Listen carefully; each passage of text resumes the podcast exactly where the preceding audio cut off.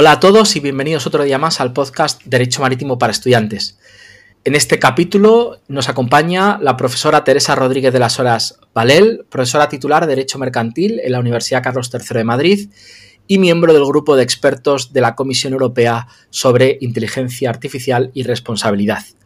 Es un placer contar hoy con ella en este podcast. Teresa, buenos días. Buenos días, Juan Pablo. Muchas gracias. Bueno, como ves, este podcast es un poco un off topic eh, de lo que habitualmente hago sobre derecho marítimo, pero eh, estaba muy interesado en contar contigo eh, y que nos explicases qué es esto de la inteligencia artificial. Entonces, la primera pregunta que yo te quería hacer es, ¿qué es la inteligencia artificial? Y tú que estás metida en el grupo de expertos, ¿cómo se aborda desde una perspectiva jurídica en el seno de la Unión Europea? Pues mira, eh, una buena manera de aproximarnos al concepto de inteligencia artificial y en particular de sistemas de inteligencia artificial desde una perspectiva jurídica es hacerlo descomponiendo un sistema de inteligencia artificial en cuatro componentes básicos que van a ser claves para, por ejemplo, abordar posteriormente cuál puede ser su impacto en el entorno y, por tanto, cuestiones vinculadas a la responsabilidad.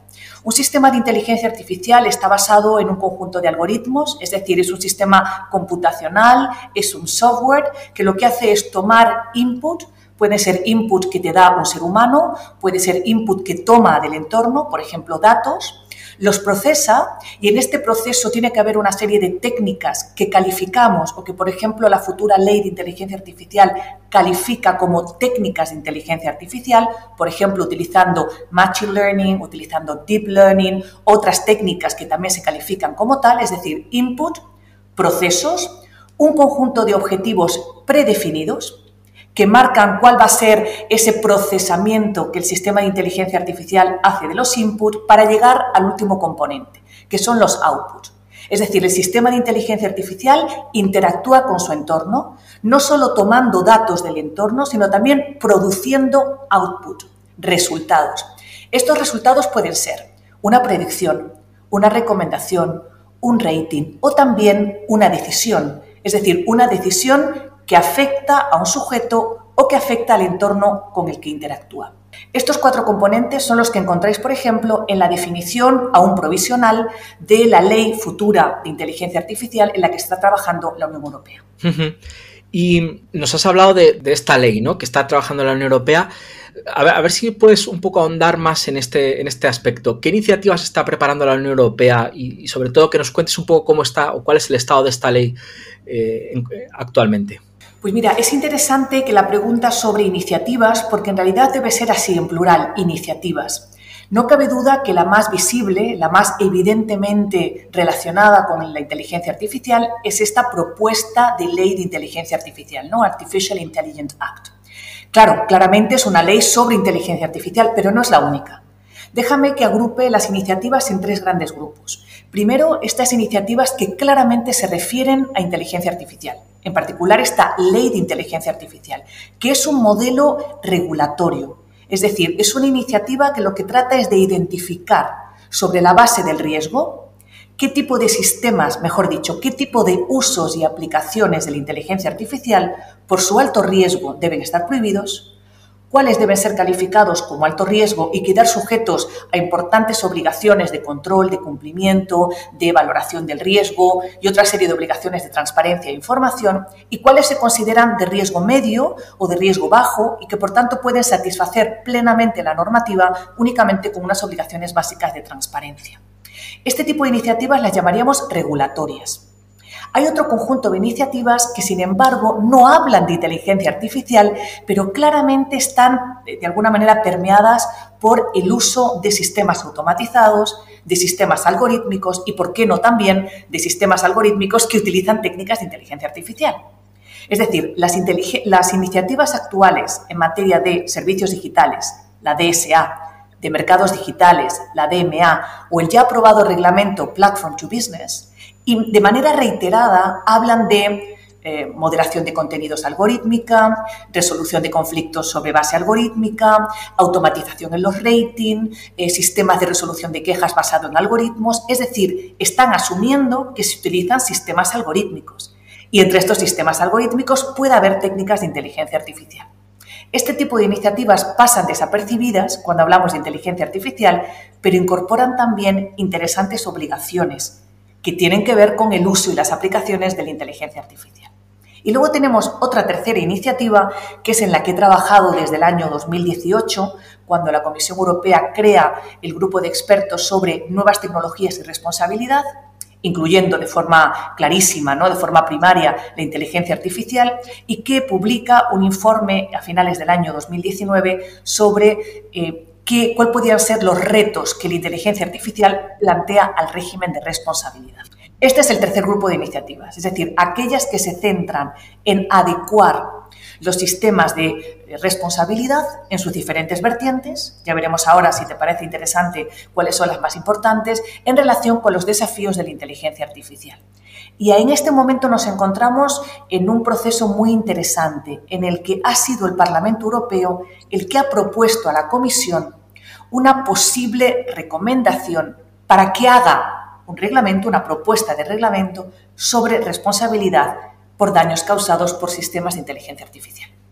Vamos a profundizar un poco en, esto, ¿no? En cuál es la evolución del planteamiento y cuáles son las expectativas sobre esta regulación de responsabilidad por daños causados por sistemas de inteligencia artificial. Es decir, mucho se ha hablado sobre inteligencia artificial y se lleva unos años, como tú bien dices, hablando de ello, y en su momento se habló personalidad robótica o personalidad digital, se habló de posible responsabilidad como producto defectuoso, es decir, se encuadraron en algunos parámetros conocidos actualmente para intentar incardinar la inteligencia artificial en esos parámetros que conocemos. Entonces mi pregunta es, ¿la responsabilidad por daños causados por sistema de inteligencia artificial tiene cabida en los sistemas que conocemos hoy? ¿O se debe crear un nuevo sistema que dé respuesta a esta responsabilidad?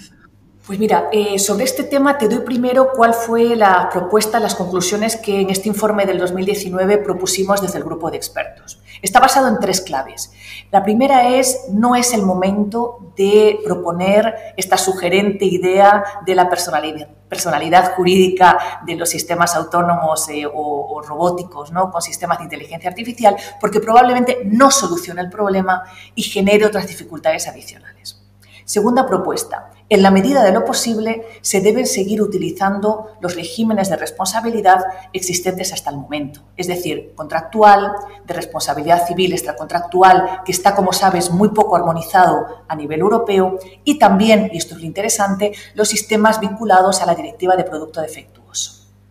Tercera propuesta. No obstante lo anterior, estos sistemas muestran dificultades para adecuarse a las particularidades de los sistemas de inteligencia artificial, que deben refinarse, que deben limarse, y además es muy probable que no logren una equivalencia plena en la compensación de las víctimas cuando, a diferencia de los daños causados por otros sistemas, el daño está causado por sistemas de inteligencia artificial.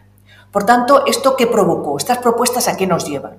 Nos llevan a, primero, repensar y reajustar los sistemas existentes, con el deseo de que sigan funcionando aun cuando haya sistemas de inteligencia artificial.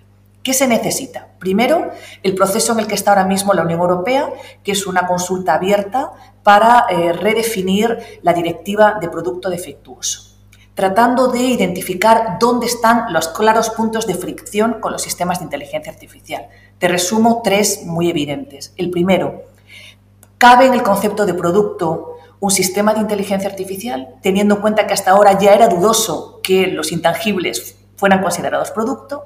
Segundo, ¿realmente podemos aplicar eh, elementos como, por ejemplo, la idea de que una mala decisión de un sistema de inteligencia artificial es un defecto? ¿Se puede considerar un defecto cuando a veces la decisión es errónea o es dañosa simplemente porque los datos eran inadecuados o porque ha aprendido de manera incorrecta?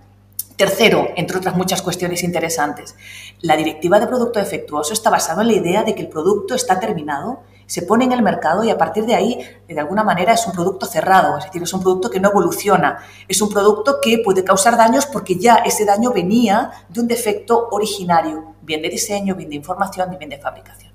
Con un sistema de inteligencia artificial esto no es correcto, porque un sistema de inteligencia artificial es lo que a mí me gusta llamar un producto abierto. Es un producto que evoluciona, que interactúa con el entorno, que depende del uso que le dé el propio usuario, que tiene que eh, estar actualizado, que necesita upgrade, que necesita parches de seguridad. Por tanto, esta idea de que la responsabilidad del productor finaliza cuando se pone en el mercado no es correcto cuando hablamos de un sistema de inteligencia artificial. Por tanto, primera iniciativa de la Comisión Europea, redefinir, ajustar, reajustar el, eh, como te digo, la directiva de producto defectuoso. Y ahí, por ejemplo, el European Law Institute acabamos de participar en la consulta y hacer una propuesta. Segundo, aún así, es probable que los sistemas actuales no satisfagan plenamente los daños de las víctimas y por tanto es probable que se necesite un sistema ad hoc para los sistemas de inteligencia artificial.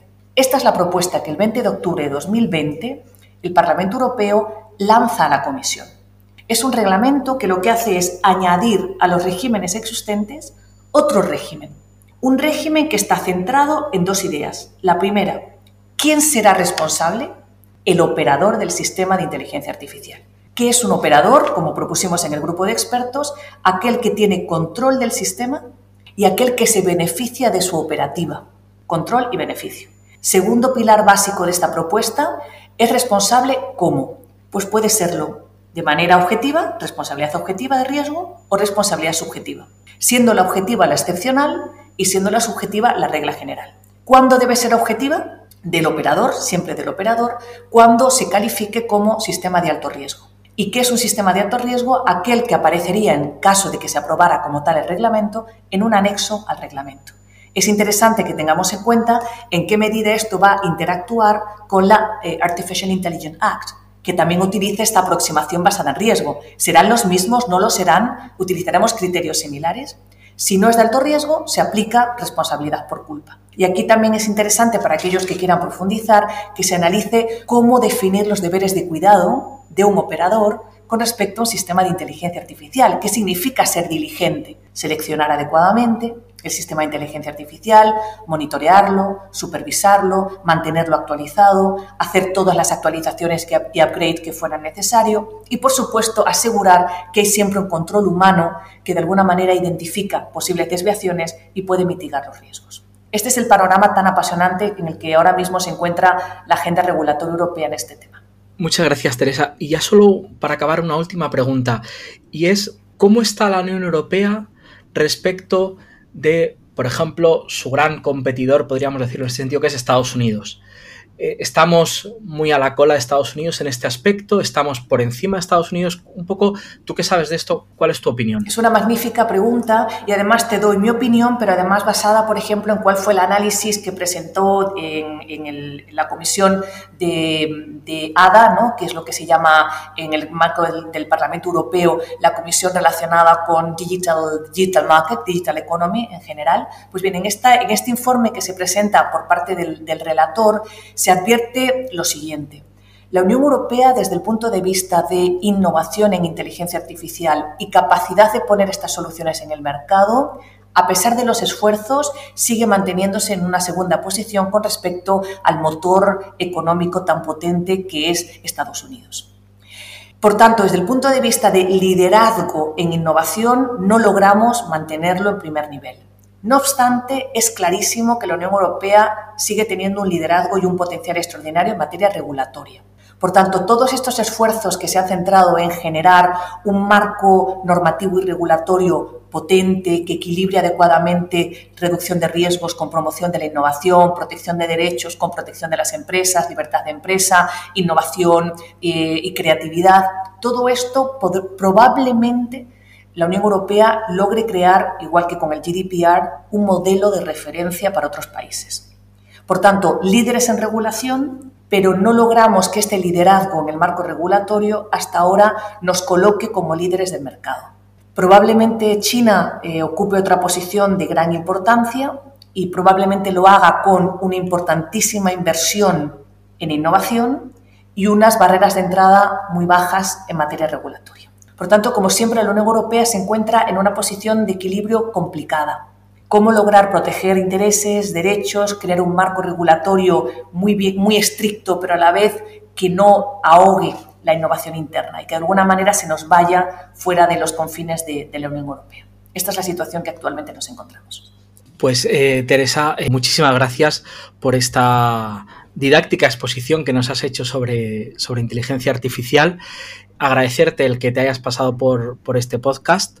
Y nada, a todos eh, los alumnos y los que escuchan este podcast, recomendaros que sigáis los trabajos de Teresa, porque en el ámbito de la inteligencia artificial y en general de todo lo que tiene que ver con la innovación tecnológica y el derecho, es una, es una experta. Así que Teresa, muchísimas gracias. Muchas gracias, Juan Pablo, y muchas gracias, encantada de haber estado con vosotros en el día de hoy. Pues concluimos aquí este episodio dedicado a los aspectos introductorios a la inteligencia artificial. Espero que os haya parecido interesante. Muchas gracias por vuestra escucha y nos vemos la próxima semana en el podcast Derecho Marítimo para Estudiantes.